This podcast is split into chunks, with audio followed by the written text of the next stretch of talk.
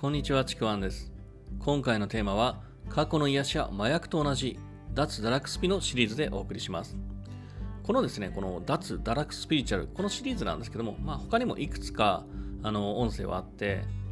なんだろう、こう、スピリチュアルってすごく大事なことなんだけども、捉え方によってはすごくこう、自分自身に都合のよく捉えることもできて、で、その方向に行き過ぎちゃうと変なとこにはまっちゃうので、まあそれをやめようっていうことでシリーズでお伝えしてます。で、その中で今回は、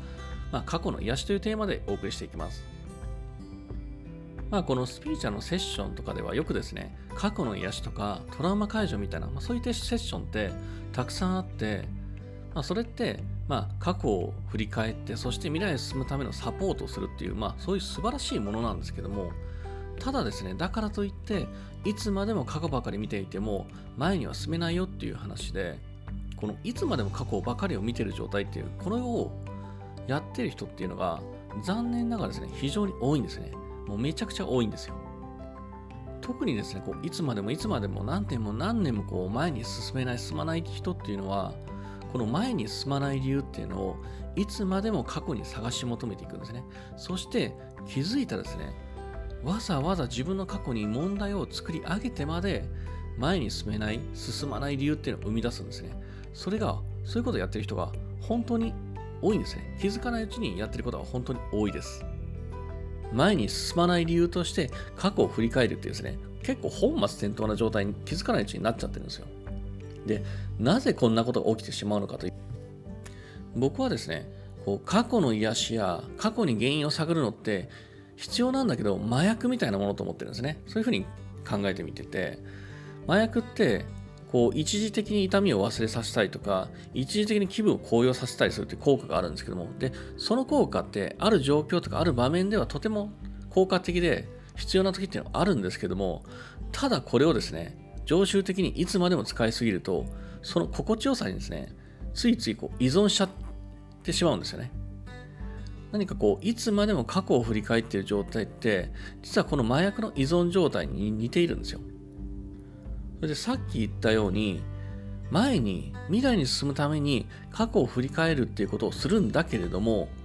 この未来に進むためという理由が実はこうこの依存状態っていうのを作りやすいんですよ。これなぜかっていうと実はですねもう過去を振り返っている間っていうのは現実的には別に未来には何も進んでないんですよね。で過去を振り返って癒しを得た後に未来に進むっていう現実的に一歩を踏み出すっていうことをするんですよ。これをね、ちょっと言い換えてみると、過去を振り返っている間って、未来に現実的に動かす必要は全くないんですよね。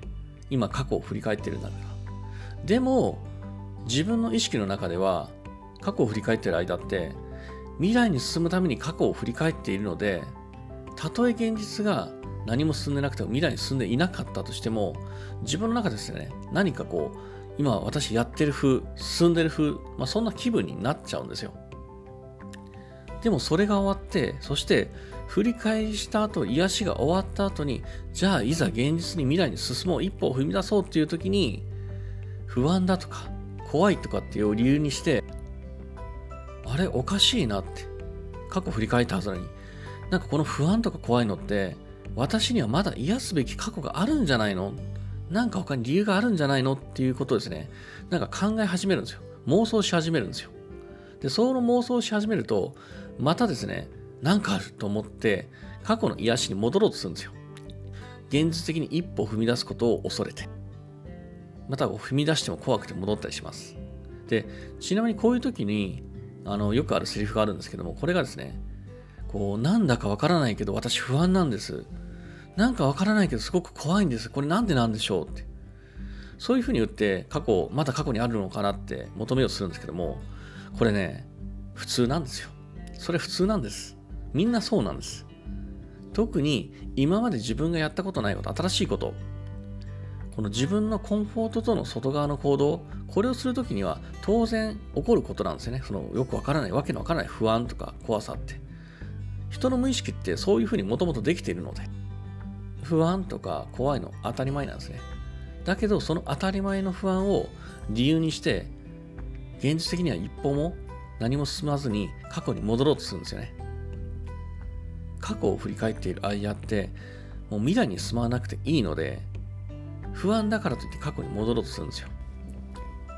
でも過去の振り返りは未来のためっていう自分の中でですねあの旗印というかそういう理由もっともらしい理由があるので実際には進んでなくてもなんだか進んでる気がして気持ちいいんですこういうふうに自分をごまかすこともできるんですよね。今過去を振り返ってるのは私が怖いから住みたくないからじゃない。未来に進むために今過去を振り返ってるんだっていうふうにいつの間にか自分自身さえもごまかすことができるんですよ。そういういかにも大層なお題目を旗印にして自分が動かなくていい理由を探し求めているだけの状態になるんですね。これって本当に麻薬の常習者依存者と同じ状態なんですよ。して確かに過去の癒しは必要だと思うんですよでも、いつまで経っても、いつまでも過去側を向いていても、未来には進めないんですよね。もう過去の癒しが終わったら、くるっとですね、もう未来側に振り返る必要があるんですよ。で、振り返って、そして現実的な一歩を踏み出すことを、ここが始まりなんですよね。で、その時に不安なのは当たり前なんですよ。みんな不安を持ったまま、怖さを持ったまま、恐怖を持ったまま進むんですよね。不安のまま恐怖を持ったまま一歩を踏み出すことはすごく大事なんですよ。もう過去の癒しは済んでるんです。もうそのまま進むだけなんですよ。まず一歩進む。小さくてもいい。一歩進む。二歩進む。小さく小さく進んでいく。それが大事なんですよね。だからこういうふうにですね、スピーチャーのことって、受け取り方によっては、本当に都合のいいですね、麻薬に似たことって多いんですよ。でそこにこう何かこう依存しすぎて、傾倒しすぎて、こういつまでも前に進めない場合っていうのは、こういうですね、もうなんかこうスピーチャル麻薬の常習者にこうなっているかもしれないです。だから、なんかこう今、